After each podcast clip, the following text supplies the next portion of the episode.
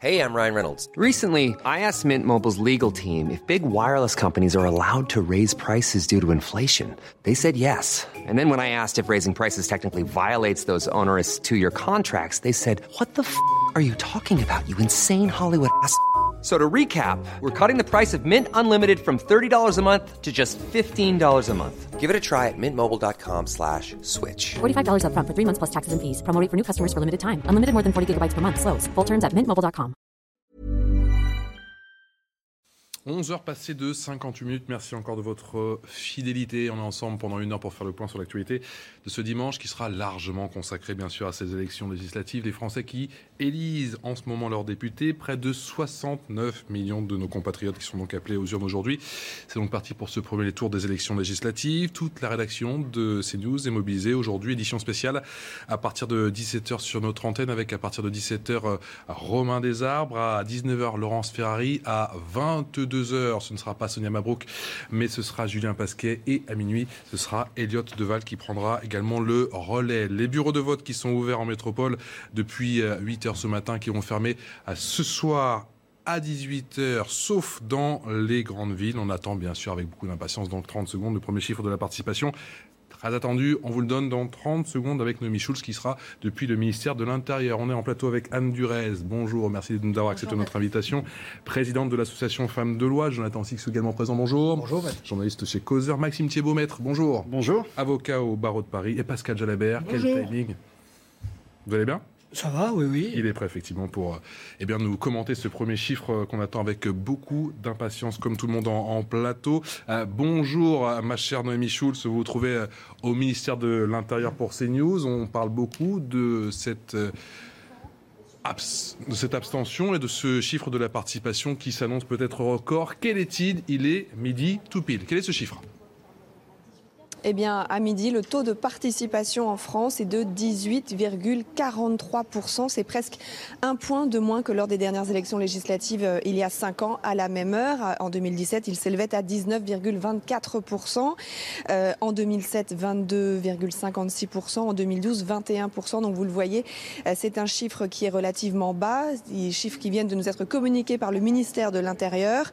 À titre de comparaison, il y a quelques semaines au premier tour de l'élection présidentielle, eh bien, 25,48% des Français s'étaient déjà déplacés à midi euh, pour aller voter. Alors, comme d'habitude, il y a de très fortes disparités selon les, départements. Quels sont les départements où l'on s'est le plus déplacé ce matin?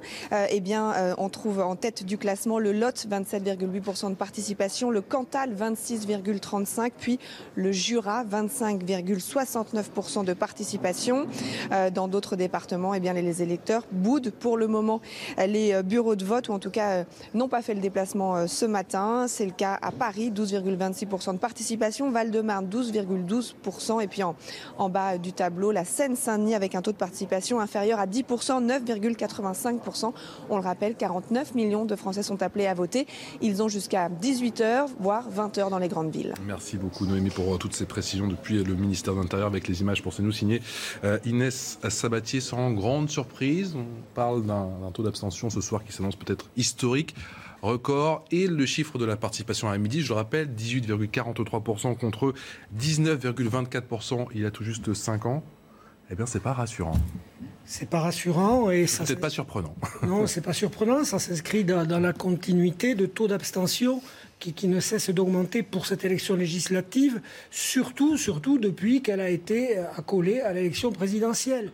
On est passé sur des législatives donc du siècle dernier déjà, 80 1995, 1997, où on avait des participations à 68 et 69% à des participations qui, à force de décroître, sont passées sous la moyenne à 50% ce qui veut dire qu'il faut rappeler la règle pour se maintenir au second tour, il faut 12,5%, non pas des votants, mais des inscrits. Des inscrits, hein, Des de inscrits, ce qui signifie qu'il n'y aura quasiment pas de triangulaire. Il n'y en avait eu qu'une en 2017. Et on va même avoir un autre paradoxe, parce que pour être élu... Et pour le coup, cet écrémage, c'est bien? Oui, alors bah, cet écrémage, oui et non, parce que ça ne permet pas, euh, on ne sait jamais, on a déjà vu, euh, ça s'est passé notamment en 97, quelqu'un qui était arrivé troisième au premier tour, qui l'a emporté euh, de- du fait des reports de voix. Donc ça ça fausse quand même un peu le scrutin. Et puis on va avoir alors une autre curiosité. là, c'est moins souvent politiquement, mais ce soir, vous aurez des candidats qui auront obtenu plus de 50% des suffrages exprimés, qui devront revenir pour un second tour, parce que pour être élu au premier tour, il faut aussi 25% des suffrages exprimés, en plus de 50% euh, des, inscrits, pardon, en plus de 50% des exprimés. Donc voilà, on est sur cette abstention record. Et du coup, on a l'impression que l'élection ne se joue pas par l'adhésion, mais par euh, eh bien, le, le camp qui aura le moins démobilisé ses électeurs. C'est malheureusement la dynamique qu'on retrouve euh, depuis euh, quelques scrutins. C'est par défaut qu'on a l'impression que les uns et les autres finissent par être élus. Je, partage aussi euh, votre avis. Enfin, à titre personnel, je pense que, en plus du quinquennat, cette succession de, ce rapprochement des scrutins est délétère pour la vie démocratique et pour ensuite le bon déroulement d'une la bonne application d'une politique, quelle qu'elle soit et quel que soit le gouvernement les messages euh, se brouillent, on désintéresse euh, de plus en plus euh, les électeurs, on le voit au, fil des scrutins, et il n'y a aucun indicateur qui permettrait pour le moment, malheureusement du moins, de, voir l'inverse, la courbe inverse s'amorcer. Pas de sursaut de mobilisation, reste, c'est même le contraire. Je le rappelle, ce chiffre 18,43% contre 19,24% en 2017, 21,06% en 2012. On se dirige tranquillement, mais sûrement vers ce taux record d'abstention alors vous avez raison, la démocratie est en crise et malheureusement ce constat que nous faisons tous est un constat euh, qui se répète d'élection en élection. Donc j'ai envie de dire que je suis à la fois triste comme citoyenne pour la démocratie, qui ne signifie pas rien quand même, parce que les Françaises et les Français délèguent une partie de leur, de, de, leur pouvoir euh, aux représentants que nous élisons, y compris pour ceux qui ne se prononcent pas. Enfin, c'est quand même au nom des, des, Françaises et des Français que la loi est votée. Donc je suis triste pour ça et je pense qu'il y a en même temps des raisons d'espérer. Alors, une fois qu'on a dit que, que, la démocratie était en crise, on analyse hein, souvent sur votre plateau les, raisons de cette désaffection des Français vis-à-vis de la politique. Donc je ne vais peut-être pas revenir euh, euh, là-dessus. Plusieurs raisons ont été évoquées. Le rapprochement entre euh, les législatives et l'échéance présidentielle. Il y, a des tas d'autres raisons. Je pense que ce que je veux souligner avant tout, c'est que les Français ont besoin de résultats. Voilà. Les Français, il y a beaucoup de Français qui souffrent. Moi, j'estime que je fais partie des privilégiés, mais je, connais un certain nombre de Français ils souffrent. Le bouclier énergétique, enfin voilà, y a, je ne vais pas parler de... on ne peut pas rentrer dans les détails. Bah Mais euh, ce qui me fait espérer aussi, et, je crois qu'il faut, il faut rester optimiste, c'est qu'il y a un très fort engagement citoyen, pas que parmi les jeunes, euh, depuis des décennies, euh, un certain nombre d'associations, d'acteurs de la société civile ont pris le, j'allais dire, le relais des politiques, voire travaillent en même temps que les politiques. Et ça, c'est un facteur, je trouve, d'encouragement. Euh, le, la deuxième, le deuxième point que je voudrais soulever, c'est que le débat politique, qui ne se passe plus vraiment à l'Assemblée nationale, se passe aussi au Sénat. Et je pense qu'il faut souligner le rôle important du bicamérisme en France. Mhm. Le Sénat joue un rôle très important. on l'a encore vu cette semaine. Voilà, on le voit. Il y a des rapports qui sont, euh, qui sont euh, euh, rédigés par le Sénat, des enquêtes menées. Et je trouve que c'est très important que les Français aussi aient conscience de ce rôle du Sénat. Et, enfin, je pense que euh, le, rôle des citoyens va être renforcé dans le futur parce qu'on ne peut pas se contenter d'un bicamérisme qui a son importance. Et je crois qu'il va falloir scruter, j'allais dire, avec, euh, avec attention la manière dont les citoyens vont continuer à prendre part au débat. Et pardon, dernier point en étant très bref, nous, citoyens, nous portons aussi notre part de responsabilité. C'est-à-dire que nous sommes légitimes à attendre des résultats, mais attention à ce que la politique ne se place pas uniquement sur les réseaux sociaux. Nous devons aller voter. Ça, c'est On parle de ces disparités dans un instant. Le département, on a le plus voté, en tout cas à midi, le Lot, le Cantal, le Jura et on a le moins voté, le Val-de-Marne ou encore Paris. On ira dans le 14e arrondissement de la capitale, dans un bureau de vote avec euh, Mathieu Rio dans un instant. Mais juste avant, mettre votre sentiment sur ce chiffre, le chiffre qu'on attendait avec impatience, ce taux de participation à midi de 18,43%. Non, mais il est, il est très faible et vous avez souligné quelque chose de très juste sur le Sénat. Le Sénat a pris une place lors de ce dernier quinquennat qui était celle d'une Assemblée nationale absente.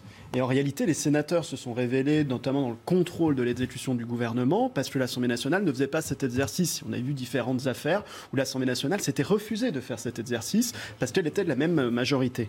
Je pense que et c'est ce qui m'étonne un petit peu, et en même temps, je ne suis euh, pas euh, particulièrement surpris. Je pense que cette élection législative, elle a un véritable enjeu, parce que l'ensemble des sondages nous ont montré que toutes les portes étaient ouvertes. Et donc, finalement, la mobilisation aurait dû être très forte dans les différents camps pour dire, bah, je vais exprimer ma voix, parce qu'on voit vraiment que le fait majoritaire, c'est-à-dire ce phénomène électoral qui a été défini par les constitutionnalistes, qui veut que la couleur de l'Assemblée nationale suive mathématiquement mmh. celle du président de la République, eh ben, on voit que ce jeu-là n'était pas ouvert dans cette élection euh, législative, parce que pour la première fois sous la Ve République, dans le cadre d'un quinquennat, on a un président de la République qui a été réélu. Et donc forcément, on avait une Assemblée nationale qui était un peu plus ouverte.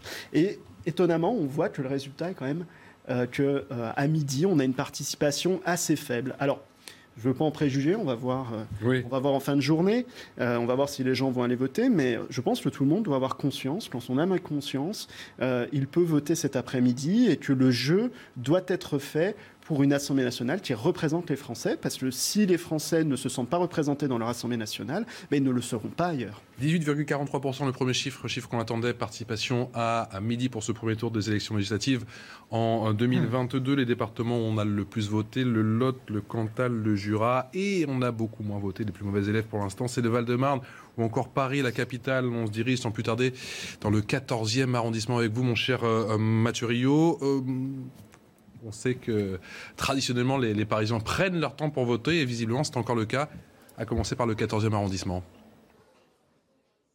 Écoutez, mon cher Patrice, il y a quand même beaucoup de monde depuis ce matin ici euh, dans cet euh, arrondissement, dans ce bureau de vote du 14e arrondissement de Paris. Je vous laisse regarder derrière moi. Il y a une file d'attente relativement importante depuis euh, ce matin avec des jeunes, des moins jeunes. On a vu aussi beaucoup de familles, des enfants en bas âge, des poussettes.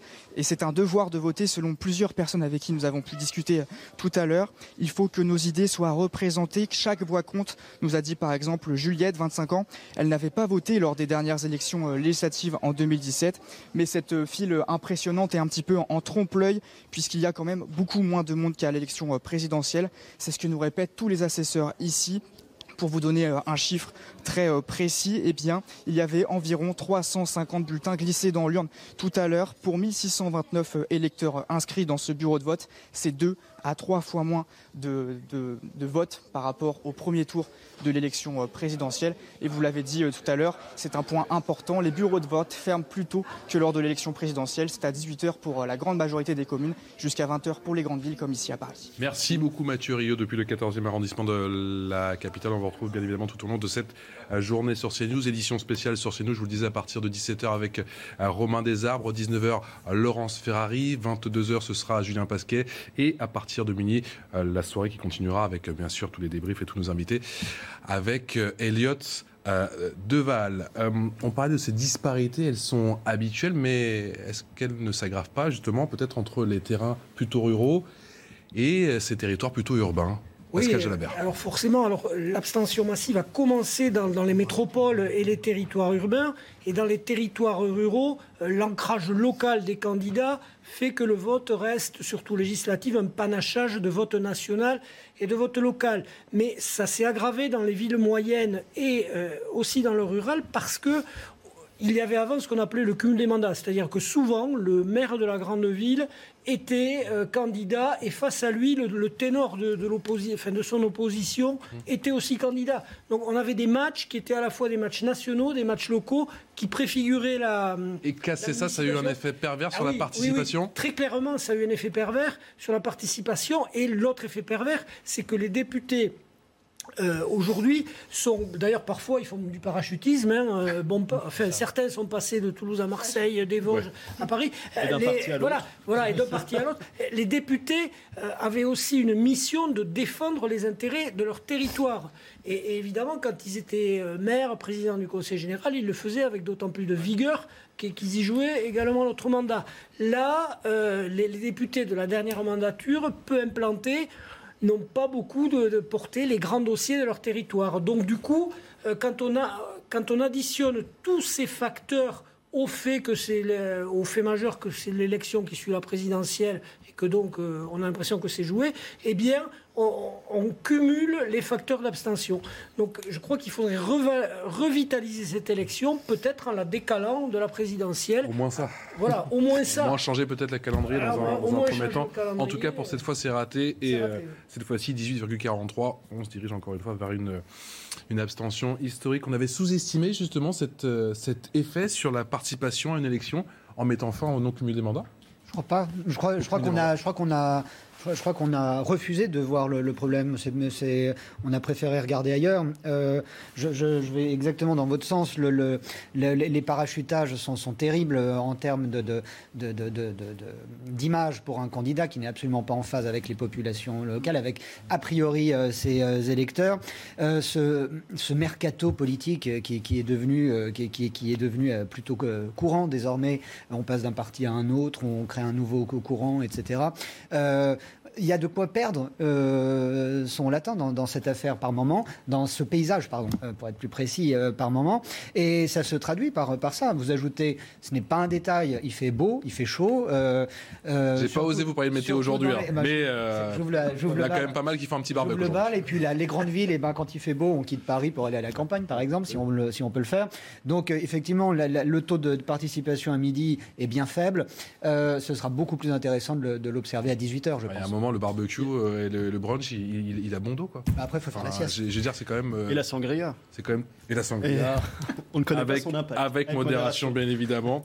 Euh, Maître Thibault, vous réagir Non, mais vous soulignez un point qui est important, c'est le changement de paradigme politique. Vous savez, sous la Deuxième République, on pouvait être candidat dans plein de circonscriptions. C'est comme ça que Lamartine avait été élu dans quatre ou cinq circonscriptions. Et après, on allait négocier avec ceux qui avaient perdu pour se désister sur une circonscription pour qu'ils puissent gagner. Donc on avait une logique de l'Assemblée nationale qui était complètement différente.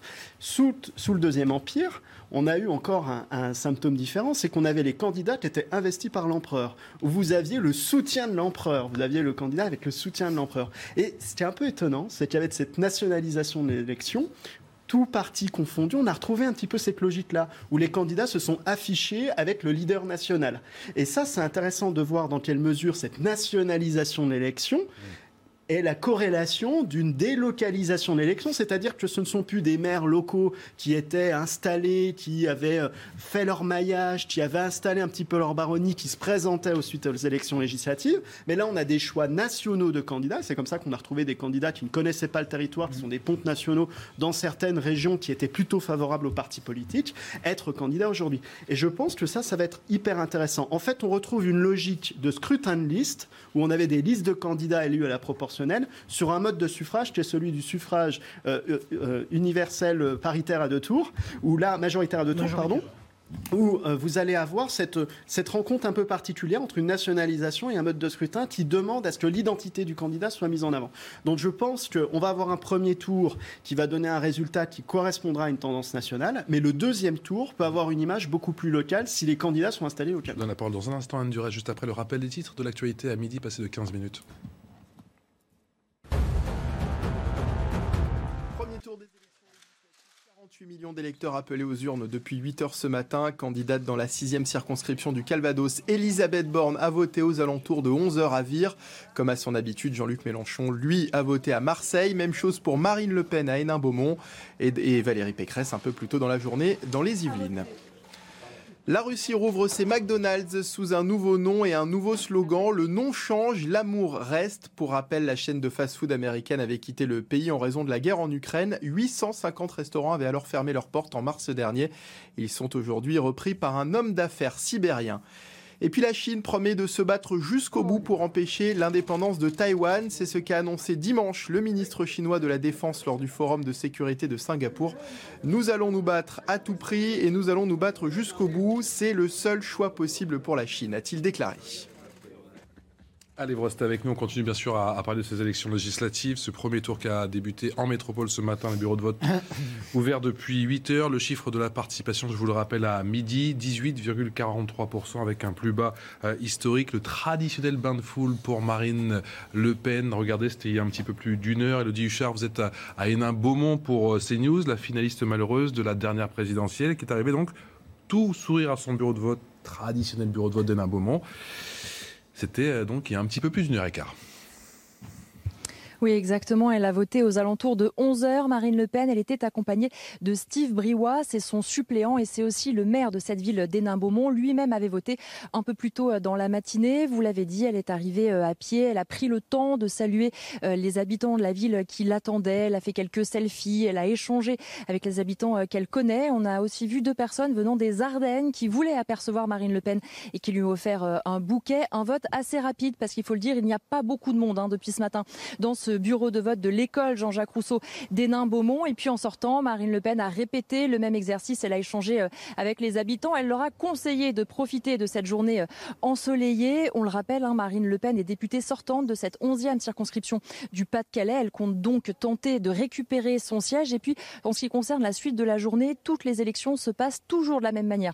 Avec Marine Le Pen, elle vote en fin de matinée. En ce moment même, elle déjeune avec Steve Briouat, le maire d'Hénin-Beaumont. Ensuite, elle va regarder évidemment et analyser les résultats avec son équipe avant de faire une déclaration dans la soirée. Et puis on le sait aussi, hein, Marine Le Pen, euh, elle a euh, aussi à cœur de prendre le temps quand même d'échanger avec les habitants et on a vu qu'elle n'avait pas boudé son plaisir. Merci beaucoup Elodie, Elodie Huchard depuis Hénin-Beaumont, avec les images signées Charles Baget pour CNews. Vous le savez, pour ce scrutin, les enjeux sont énormes. Est-ce qu'Emmanuel Macron peut avoir la majorité absolue? Marine Le Pen peut-elle avoir un groupe conséquent justement à l'Assemblée nationale? Ou encore Jean-Luc Mélenchon peut-il réussir son coup politique? Florent Tardy, vous êtes à Marseille pour CNews, vous suivez eh bien, euh, le leader effectivement de, de, ce rassemblement de la gauche, de cette euh, NUP, NUPES. Une chose est sûre, il a voté ce matin. Oui, effectivement, euh, Patrice, il a voté aux alentours euh, de 11h, tout comme euh, Marine Le Pen, dans ce bureau de la quatrième circonscription de Marseille, circonscription dans laquelle il a été élu député en 2017. Et il n'était pas seul ce matin, il était accompagné de Manuel Bompard. Alors son nom ne vous dit peut-être rien, pourtant c'est l'une des pièces maîtresses de la France insoumise. Il œuvre dans l'ombre de Jean-Luc Mélenchon depuis plusieurs années. Il a été son directeur de campagne durant la précédente présidentielle et vous l'avez évoqué, il a été notamment l'un des importants négociateurs de la France insoumise pour aboutir à cet accord entre les différents partis de gauche pour ces élections euh, législatives. Il est candidat dans cette quatrième circonscription euh, de la cité euh, phocéenne et pourrait donc prendre la suite après euh, Jean-Luc Mélenchon, bien évidemment s'il est élu à l'issue du scrutin. Lorsque Jean-Luc Mélenchon est venu ici pour voter dans ce bureau de vote donc de la quatrième circonscription de Marseille, il a échangé avec les habitants et je lui ai posé la question puisque Manuel Bompard était à ses côtés et qu'il ne votait pas dans ce bureau, lui a voté par procuration. Est-ce que ce n'est pas en quelque sorte un adoubement entre Jean-Luc Mélenchon et Emmanuel Bompard, ce à quoi le leader de la France insoumise m'a répondu avec un brin de malice, vous le connaissez, ce n'est pas un adoubement, c'est une cérémonie républicaine avant de glisser son bulletin dans l'urne. Merci beaucoup Florian Florent Tardif. Avec Stéphanie Rouquier sous le soleil de Marseille, Anne Durez, il y a des enjeux, il y a un certain suspense, ce suspense qui reste entier quand même, et pourtant on a l'impression que ça ne passionne pas les Français. On, l'évoquait tout à l'heure, il y a un certain nombre de raisons à cette désaffection des Français vis-à-vis de, la classe politique. Mais voyez, moi, ce qui m'interpelle aussi, euh, quand je fais, on fait tous ce constat, que, la manière de faire de la politique et la manière de communiquer de la classe politique a profondément changé. Alors, mon propos n'est pas de dire c'était mieux avant, mais je voulais quand même. Je, me rappelle les, périodes où j'étais très militante, euh, tout en m'intéressant encore aujourd'hui, bien sûr, à la politique énormément. Mais ce que je veux dire par là, c'est j'ai milité lors d'un certain nombre d'élections présidentielles, régionales, législatives. Il y avait des cafés politiques, on voyait nos politiques, on connaissait les candidats. Non seulement on connaissait nos députés, mais on connaissait les députés les candidats à la députation. Aujourd'hui, si on faisait un sondage, je pense qu'il n'y a même pas la moitié des Français qui connaissent son ou sa députée actuelle. Ah oui, le binôme avec le suppléant. oui, mais ça, c'est problématique parce que le militantisme, me semble-t-il, a profondément changé. Bien sûr qu'il y a encore des militants de terrain, il y a mm. encore euh, probablement des cafés politiques, et tout ne se résume pas aux cafés politiques. Mais il faut aussi que les politiques comprennent qu'on ne peut pas militer et intéresser les citoyens à la politique et au débat politique à coup de clic sur les réseaux sociaux. C'est important. C'est un moyen de communication, mais ça ne doit pas être le seul. Moi, j'ai envie qu'on me mm. propose, qu'on m'offre politiquement la possibilité d'aller rencontrer mon ou ma députée et, qu'il y ait une offre de communication et d'échange, de débat, qui ne soit pas exclusivement une offre virtuelle. Et ça, ça me paraît être un facteur qui a aggravé cette déconnexion et cette distance des citoyens vis-à-vis de la classe politique. Un autre enjeu qui, est de taille, qui ne va pas se jouer qu'aujourd'hui, mais jusqu'au second tour de la semaine prochaine.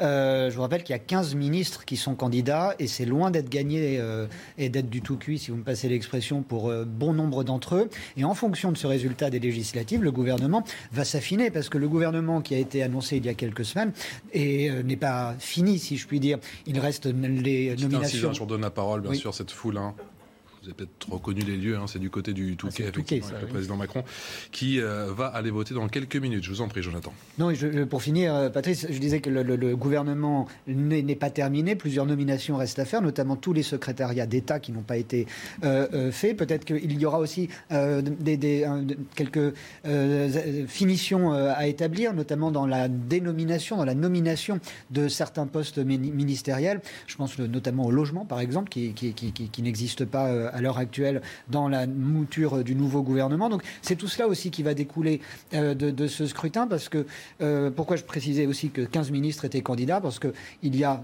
une tradition, c'est que si un ministre perd, il démissionne. Oui, ce sera peut-être pas le cas cette fois-ci. Mettre rapidement. Une information, c'est que l'Assemblée nationale détermine ensuite la couleur du gouvernement. Et donc, si l'Assemblée nationale a une majorité qui n'est pas celle du président de la République, il y aura une cohabitation. C'est le jeu des institutions qui veut cela. C'est une, c'est une politique institutionnelle et constitutionnelle. Donc, c'est pour ça que les Français doivent comprendre que l'élection législative a son intérêt et son importance. Ce n'est pas qu'une petite élection. Euh, même si pendant cinq ans, on a pu avoir l'impression qu'on avait une Assemblée nationale en retrait de par ce jeu institutionnel, cela ne veut pas dire que ce sera le cas les cinq prochaines années en fonction du vote des Français. Et même Macron qui s'apprête à, voter au Touquet, en tout cas, il va se rendre dans un instant et justement dans son bureau de vote. On suivra ça dans un instant, bien évidemment, bien évidemment en direct euh, sur CNews. On ira aussi du côté du ministère de l'Intérieur avec Noémie Schulz qui nous donnera les dernières infos concernant cette participation à midi. Le premier chiffre, on vous le donnait depuis midi, 18,43%, un plus bas historique. A tout de suite.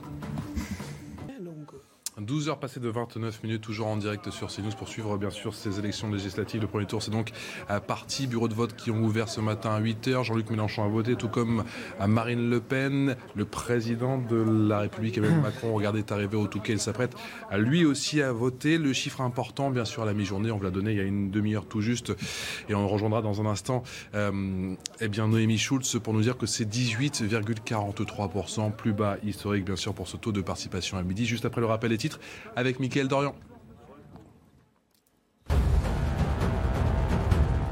Premier tour des élections euh, législatives, 48 millions d'électeurs appelés aux urnes depuis 8 heures ce matin, près de 6300 candidats. À quoi ressemblera l'Assemblée nationale pour les 5 prochaines années?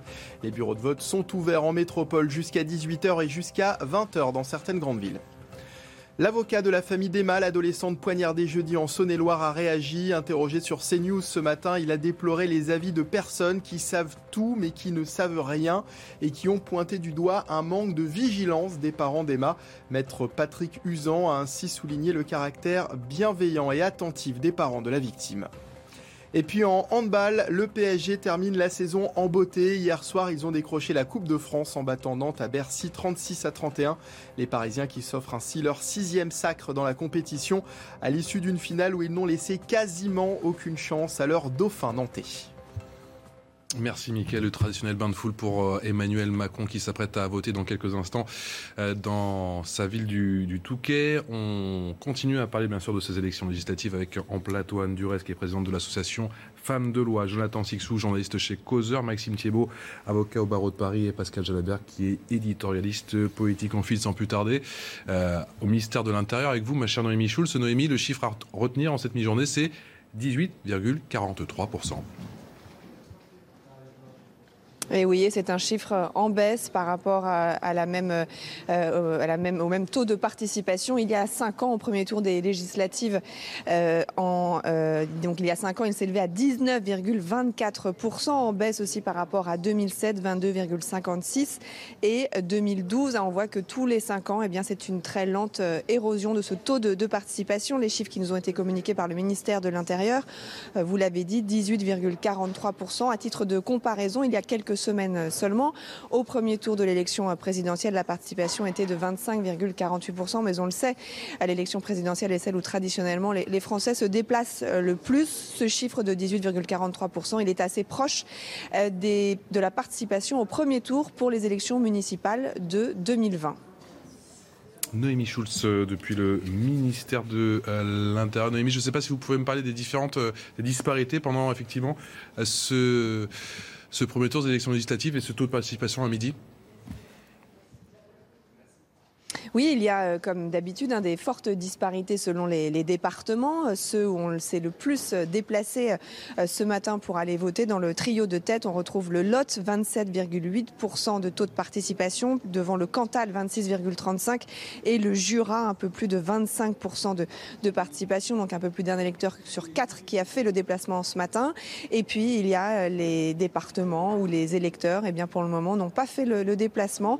Ils le feront peut-être plus tard dans la journée. On le rappelle, il y a jusqu'à 18h pour voter, 20h dans les grandes villes. Et donc en bas de tableau, on retrouve Paris avec un taux de participation de 12,26% devant le Val-de-Marne, 12,12%. Et puis euh, la Seine-Saint-Denis, où moins de 10% des électeurs se sont déplacés avec un taux de participation de 9,85%. Merci beaucoup Noémie avec les images d'Inès Sabatier et toutes ces précisions. Euh, pour CNews, vous voyez limite souffler, mon cher Pascal Gelabert. Oui, ben, quand, quand, on voit des taux à, à moins de 10% à, midi, alors ça, ça va monter, euh, à Paris notamment, parce que c'est une tradition, mais quand même... C'est Paris et banlieue parisienne, bon, alors, on vote tard. Voilà, je voulais souligner le contraste entre bon, ce bain de foule d'Emmanuel Macron, ce qui montre quand même que le, le, président, pour les Français, ça signifie encore quelque chose. Et puis Elisabeth Borne, qui a traversé euh, ce, cette grande école, sans doute, euh, où était le bureau de vote, et la rue euh, adjacente vide, complètement vide. donc ça montre bien qu'aujourd'hui, la vie politique se recentre autour de, de, la figure du président. On le voit, parce qu'effectivement, il y, y, a du monde autour du président. Oui, voilà, voilà, il y, a, y, a du monde, parce que c'est le président. Moi, je me, je me souviens, alors, c'est ancien, vous allez dire, mais à, avoir eu la chance de couvrir une élection de Pierre Mauroy, une élection législative où Pierre Mauroy était candidat, eh bien, que quand il rentrait dans le bureau, c'était sous une salve d'applaudissements avec des militants dans les rues, des curieux. Euh, pareil, euh, notre député, enfin, ancien député qui s'appelle qui s'appelait qui s'appelle Jacques Godefrin, qui était député RPR à Saint-Afrique, donc commune de l'Aveyron. Pareil, il savait mobiliser les militants RPR quand il arrivait au bureau, et puis on venait voir par curiosité. Là, il ne reste plus que le président. C'est symbolique d'une concentration des pouvoirs autour d'une personnalité, de la concentration d'une majorité autour d'une personnalité. Eh bien, bon, le Touquet a de la chance, hein, ils ont une attraction touristique aujourd'hui, le couple Macron qui vient voter. Mais au-delà au, de ça, ça montre la, la, crise démocratique et puis euh, la perte de, euh, la, la, perte de confiance dans le Parlement, voire dans le gouvernement. Et j'en termine là. Rappelons-nous les manifestations de 95 contre les retraites. La cible, c'était Alain Juppé. Mmh. Contre l'école libre en 84, les cibles, c'était Alain Savary et le ministre Pierre Mauroy. Mmh. Aujourd'hui, la cible, c'est toujours le président. Le contraste est saisissant. Vous me dites, vous aussi, euh, maître euh, Thiebaud, entre cette image, effectivement, dans le Calvados, avec la première ministre Elisabeth Borne, qui est véritablement toute seule, et bien sûr, ce, ce bain de foule du président de la République? Oui, ça montre euh, d'une part une politisation du président de la République qui est maîtrisée, et puis d'autre part une première ministre qui n'a pas ce rôle-là. Et elle s'exprime assez physiquement le jour du vote. Mais vous disiez quelque chose de très juste sur la, la vie politique et son évolution. Vous preniez Dominique Perben à Chalon-sur-Saône, vous preniez Philippe Malo, vous preniez. Enfin, vous aviez en fait une carrière politique qui se construisait. Vous ne deveniez pas député comme ça du jour au lendemain. Pour prendre les films avec Jean Gabin, lorsqu'il interprète Baron Noir, vous aviez. Il fallait 20-30 ans. Vous commenciez conseiller municipal à coller les affiches, vous deveniez conseiller général avec un peu de chance, vous étiez l'adjoint au maire à la sécurité, donc on vous connaissait. Puis petit à petit, votre carrière politique se construisait. Le, le, le, le leader, le député maire, vous transmettait le pouvoir et vous deveniez le nouveau député. Donc il y avait une installation. On vous connaissait, on vous croisait dans la rue, on vous serrait la main en disant bonjour monsieur le député. Et si un jour vous deveniez monsieur le ministre, alors là, toute votre vie, on vous appelait monsieur le ministre. Il y avait comme ça une, une ferveur républicaine qui fait qu'il y avait un ancrage local, il y avait une participation à la vie locale. C'était le gamin du pays qui souvent était devenu ensuite le député. Et on a perdu cela. Et c'est à mon sens, fort dommage, parce que dans un pays qui a besoin de ressouder le lien de confiance entre son peuple et ses élus et même ses institutions, je pense qu'il faut qu'on retrouve cet équilibre, cet équilibre-là assez vite il y a cette crise de la vie politique, mais je pense qu'on peut peut-être aussi ajouter à cela, euh, pour tenter d'expliquer, de chercher une explication à ce désintérêt euh, des Français pour cette vie politique et euh, électorale, une crise que je qualifierais quasiment de, médiatique. Les, médias ont de plus en plus de lois, de règles à, respecter, et on se retrouve dans des situations totalement absurdes de devoir parler de politique sans, en sans citer de nom, sans parler d'enjeux fondamentaux. Et comment vous arrivez à, à séduire un, électeur, comment vous arrivez à séduire un spectateur, un téléspectateur, euh, dès lors que vous ne pouvez pas nommer la chose. Et je crois qu'il euh, y a d'un côté, ce que vous soulignez parfaitement, euh, ce, changement, cette évolution de la vie politique qui ne va pas dans le meilleur des cas et qui ne va pas dans le meilleur des sens non plus, ce bridage des médias qu'il faudrait peut-être un jour ou l'autre penser. Juste pour vous dire qu'on voit le couple présidentiel, effectivement, Emmanuel Macron et son épouse, Brigitte Macron, le couple présidentiel qui vient de voter au Touquet. Anne Alors, il est vrai que les carrières politiques sont complètement différentes aujourd'hui d'hier. Mais je voudrais quand même, même si mon propos paraît peut-être un petit peu décalé par rapport au taux d'abstention important, lors de ces élections et des élections passées. Je voudrais quand même, comme citoyenne, rendre un hommage aux politiques, au personnel politique, parce que c'est quand même, on le constate, la politique a beaucoup changé, bon, pas, pas toujours en bien, mais il y a une violence qui s'est installée dans le paysage politique. Pour être maire, et quand même, voilà. Je, je, vous prends au mot, Anne Durès, parce que là, on a dit qu'il y avait quoi 6 000, euh, allez, presque 6300 candidats aujourd'hui. Il y a 5 ans, c'était beaucoup plus. Oui, il y a 5 ans, 20% de plus. C'était 20% de plus. Alors, Anne Durès. Je voudrais juste pour terminer mon propos, donc il y a une violence importante qui s'est installée dans le paysage politique. Pour être candidat ou candidate, il faut le vouloir. Quand même. Hein. On dit souvent les politiques, bon, ils ne font pas tout bien, c'est vrai. Ils peuvent commettre des maladresses de langage. Ils ne savent pas tout. Eh bien, je pense qu'il faut aussi que nous, Français, même si on attend des résultats, et je comprends les Français qui sont en souffrance, il y en a beaucoup qui veulent des résultats et du concret. Et ils ont raison d'attendre ces résultats. Et dans le même temps, j'ai envie de dire, il faut aussi, je pense, qu'on ait un petit peu d'indulgence vis-à-vis des politiques. Parce que la violence est telle dans les permanences. Euh, un politique a déplu par une parole un peu malheureuse. Alors, quand c'est une parole malheureuse, ben oui, c'est regrettable. Mais la violence est telle qu'entre les œufs, les permanences qui sont, euh, euh, qui sont dégradées, dégradées sur les réseaux sociaux, un politique a une, un écrit malheureux. C'est regrettable, mais c'est une violence qui se déchaîne pendant des semaines, voire pendant des mois. Dix ans plus tard, on vous redit ce que vous avez écrit ou dit dix ans plus tôt. Donc je pense que il faut aussi, c'est important, je ne sais pas comment les politiques vont trouver des solutions, mais éduquer, éduquer aussi les, les concitoyens qui sont intelligents, nos concitoyens, à la politique et à la prise de parole. Quand on est modéré, on passe pour un mou. Eh bien non, on peut mm. avoir un propos nuancé et ne pas être faible. On peut avoir une parole modérée et, et faire passer des convictions. Donc je pense que non seulement les politiques doivent aussi revisiter leur manière de communiquer, mais nous aussi, citoyens, je pense, avec toute la légitimité et les attentes qui sont les nôtres, on doit aussi faire preuve, me semble-t-il, d'un peu d'indulgence. Oui, pour, être maire aujourd'hui, il faut être courageux et avoir euh, vraiment la vocation, parce que euh, voilà, la, somme des difficultés qu'éprouvent beaucoup de, concitoyens retombe sur les politiques. On ne peut pas non plus euh, les accabler de tout. il n'en reste pas moins que, les députés que, que, nous sommes en train d'élire, et c'est très important, ils vont se trouver face à des défis euh, comme il n'y en a pas eu depuis des années. Je vais juste citer euh, deux événements qui viennent de se passer. On a quand même dû faire ce qu'on appelle les job dating, c'est-à-dire des recrutements autour d'une table euh, de professeurs euh, je crois que c'était euh, en banlieue par, à Versailles. C'était à Versailles, et, le, lendemain c'était à Cergy. et là, donc, vous allez me parler de. Voilà, à Nantes, à l'hôpital de Nantes. Pour trouver des internes et des médecins. et c'est la deuxième année consécutive qu'ils font ça. Et ça a l'air de marcher. Ça. Et euh, sur ce plateau, nous avions le, délégué SGP FO Police qui nous disait Vous allez voir, ça va bientôt arriver dans la police, parce ah, qu'on n'a plus de candidat. Et oui. Qu'on recrute une réserve de la police. Voilà, on est en train de recruter réservistes. Et euh, Mais pour le coup, je crois qu'il y a du monde euh, qui, se bouscule au portillon, si je peux dire. Ben, t'as mieux. Et, alors, euh, je termine. Plus de 6000 candidats, je crois. Oui, vous aviez aussi le, nouveau secrétaire général de FO qui, qui disait oui, c'est à propos des prisons. Oui, c'est très bien, il faut construire des prisons, tout le monde est d'accord. Sauf que si on le fait demain, on n'a pas les surveillants pour y mettre dedans, parce que là aussi, il manque de candidats au concours. Donc on a une crise de la fonction publique, on a la crise climatique, on a la crise du pouvoir d'achat, on a les inégalités sociales, les inégalités territoriales. Eh bien, les politiques qui vont devoir pendant 5 euh, ans affronter tout cela, parce que là on est au bout du cycle, ça va être compliqué pour eux. C'est Maître Thibault. On a une responsabilité aussi des élus qui est de plus en plus importante. On l'oublie sur le plan pénal, sur le plan administratif. On a fait une loi Fauchon dans les années 2000, mais on voit quand même que vous, vous prenez une parole, vous prenez une décision, vous savez derrière qu'il y a deux, trois juristes, deux, trois avocats qui vont vous dire attention, votre responsabilité administrative, votre mmh. responsabilité pénale, votre responsabilité civile. Donc ça sclérose un petit peu l'action publique, mais en même temps, je comprends, je me mets à la place de l'élu. Quand vous êtes mis en cause euh, parce que vous avez pris telle ou telle décision et que vous partez sur un an ou deux ans de procédure pénale ou parce que vous avez pris telle dépense publique qui ne correspond pas, qui constitue un détournement de fonds publics, que vous étiez même pas au courant, vous retrouvez mis en cause devant un juge d'instruction. Moi, je comprends la difficulté de ça. Vous savez, quand vous êtes candidat aux élections législatives, vous devez ensuite déposer un compte de campagne devant une commission qui va être chargée de ce contrôle.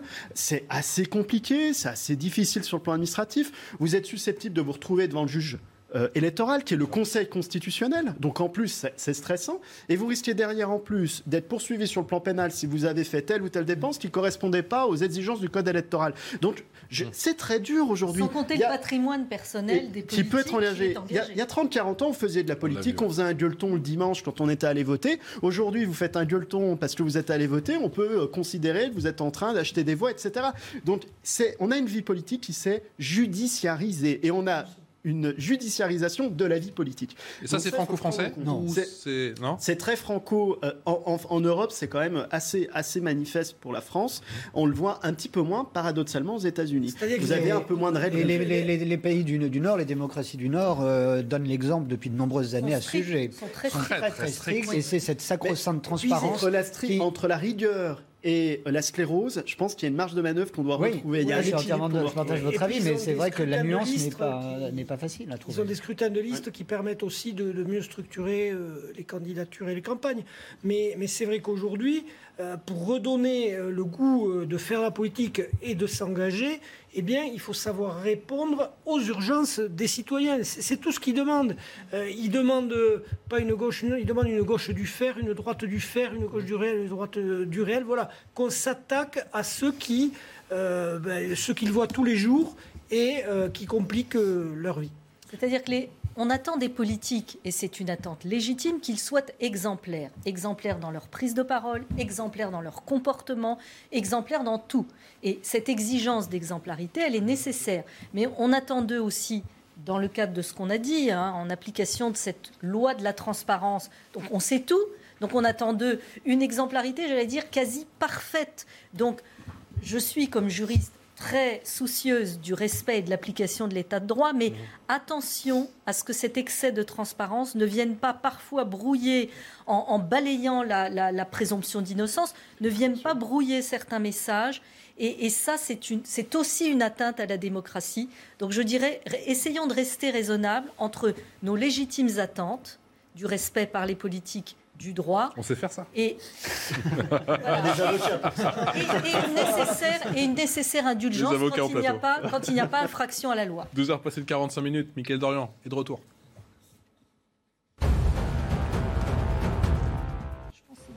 Législative, 48 millions d'électeurs appelés aux urnes depuis 8 heures ce matin. Candidate dans la sixième circonscription du Calvados, Elisabeth Borne a voté aux alentours de 11 heures à Vire. Comme à son habitude, Jean-Luc Mélenchon, lui, a voté à Marseille. Même chose pour Marine Le Pen à Hénin-Beaumont et pour Valérie Pécresse un peu plus tôt dans les Yvelines. Une ville recouverte de cendres aux Philippines, un volcan est entré en éruption dimanche dans l'est du pays, recouvrant d'une couche de cendres une ville pour la deuxième fois en une semaine. L'éruption du volcan Bulusan dans la province rurale de Sorsogon a duré environ 17 minutes. Dimanche dernier, ce même volcan avait envoyé un panache gris sur au moins un kilomètre.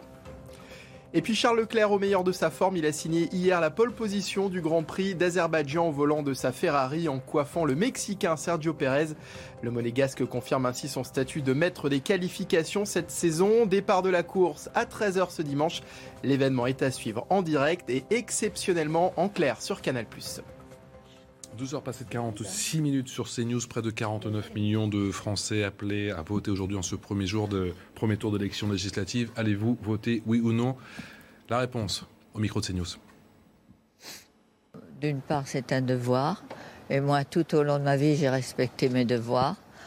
Et d'autre part, c'est parce que je m'intéresse beaucoup à mon pays et que je voudrais qu'il soit beaucoup, beaucoup mieux qu'il n'est maintenant. Les législatives, comme toute élection, euh, sont essentielles. C'est des élections nationales. Donc, euh, mais même si, façon, si elles étaient locales, toute élection euh, sont fondamentales. Il s'agit de, de la politique globale de ce pays dans les prochaines années. Et on est tous responsables de ça autant qu'on est. Un député pour 108, 000 habitants, c'est suffisant? 577 députés, oui, on peut dire que c'est assez représentatif du pays. Euh, la question, c'est que les, euh, les circonscriptions sont calculées sur le, nombre d'habitants et il n'y a aucun critère de participation. C'est-à-dire que vous avez des députés de Saint-Denis qui vont être élus, qui vont représenter euh, peut-être 100 ou 100 000 habitants, mais qui vont être élus avec allez, 10% ou avec 20% de participation en étant généreux. donc du coup, ils vont être moins représentatifs qu'un député du Lot qui va être élu avec, euh, avec une participation à 60 ou 65% Donc voilà, il y a ce petit correctif qui, est assez injuste. Euh, après, on peut toujours faire le débat sur le mode de, scrutin. Mmh. Euh, ça ne suffira pas à réhabiliter la participation. On a... Plus que la représentation, moi je parlais de, maillage. Hein, oui, de maillage. Encore une fois, pour peut-être faire aussi remonter les, problèmes. voilà, c'est ça. la, difficulté, c'est qu'aujourd'hui, euh, les députés ont beaucoup perdu ce lien avec le tissu local et euh, ne font moins remonter ce qui est le côté. Il faut rappeler qu'une permanence de député, on vient vous demander un logement HLM. Euh, on vient vous demander un stage de troisième. C'est ça, normalement, la permanence du député. Mmh. On vient vous parler de problèmes. Donc, euh, tout ça, euh, ça permet de, voir les, les, projets nationaux, mais il faut aussi s'occuper des dossiers locaux. Quand vous avez ben, une ligne TGV qui n'arrive pas à tel endroit, il faut que le député puisse quand même aller se battre un peu. Et voilà. C'est comme ça qu'on a vu des lignes TGV implantées au milieu de champs. Hein. mais bon, voilà, on, a vu des excès aussi. Donc voilà, il faut que le député arrive à garder cette double mission de représentant de son territoire et euh, de, ben, de, celui qui fait les lois. Euh, il nous reste une minute trente. Je voudrais, oui, je voudrais simplement euh, pointer rapidement euh, une autre crise. Ça, en fait quelques-unes, mais c'est une crise de la citoyenneté qui peut un peu se révéler avec le, micro-trottoir que vous venez de passer. Mmh. On, voit cette femme d'un certain âge parler de ses devoirs. Et le, sens du devoir n'est plus, me semble-t-il, quelque chose qui est inscrit dans, dans, dans, le, dans la transmission citoyenne que l'on fait aux plus jeunes aujourd'hui. C'est une crise de la société qui peut également s'expliquer par l'hyper-individualisme de notre époque c'est une crise du temps et il y a un réel travail à faire euh, pour euh, apprendre, réapprendre aux gens à se sentir ensemble, vivre. C'est le fameux vivre ensemble qui est totalement galvaudé et euh, c'est ça l'urgence, je pense. on a des droits et des devoirs, on a tendance à oublier les, devoirs. Vous avez raison, mais je voudrais tempérer, si vous permettez, un tout petit peu ce que vous venez de dire. On n'a jamais vu un tel engagement citoyen parmi les jeunes et au sein des jeunes générations. Donc je pense que les jeunes se lèvent, les jeunes bougent, les jeunes ont envie de s'engager, ils le font, ils ont une parole qui porte. Et on, le voit, je donne un exemple, dans le monde de l'entreprise, il y a des directions, des nouveaux métiers, la direction de l'engagement, c'est-à-dire que les entreprises aussi sont obligées d'être attentives à leur maillage territorial et à tous. Les, et, la politique, et la politique a horreur du vide. Je ne vois pas de quoi vous parlez. Mais ce que je veux dire par là, c'est qu'il y a beaucoup d'engagement. Maintenant, il faut que les politiques arrivent à utiliser, j'allais dire, à dialoguer avec ces différentes catégories de population. Et c'est là où je souhaite rester optimiste. Allez, merci encore à tous les quatre. Anne Durez, Jonathan Sixou, Maxime Thiebaud, Pascal Jalabert, édition spéciale, bien évidemment, sur CNews consacrée à ce premier tour des élections législatives. Romain Desarbes, 17h, Laurence Ferrari, 19h, Julien Pasquet, 22h, minuit. Pour les couches tard, Elliot Deval. Vous restez avec nous tout de suite en quête d'esprit.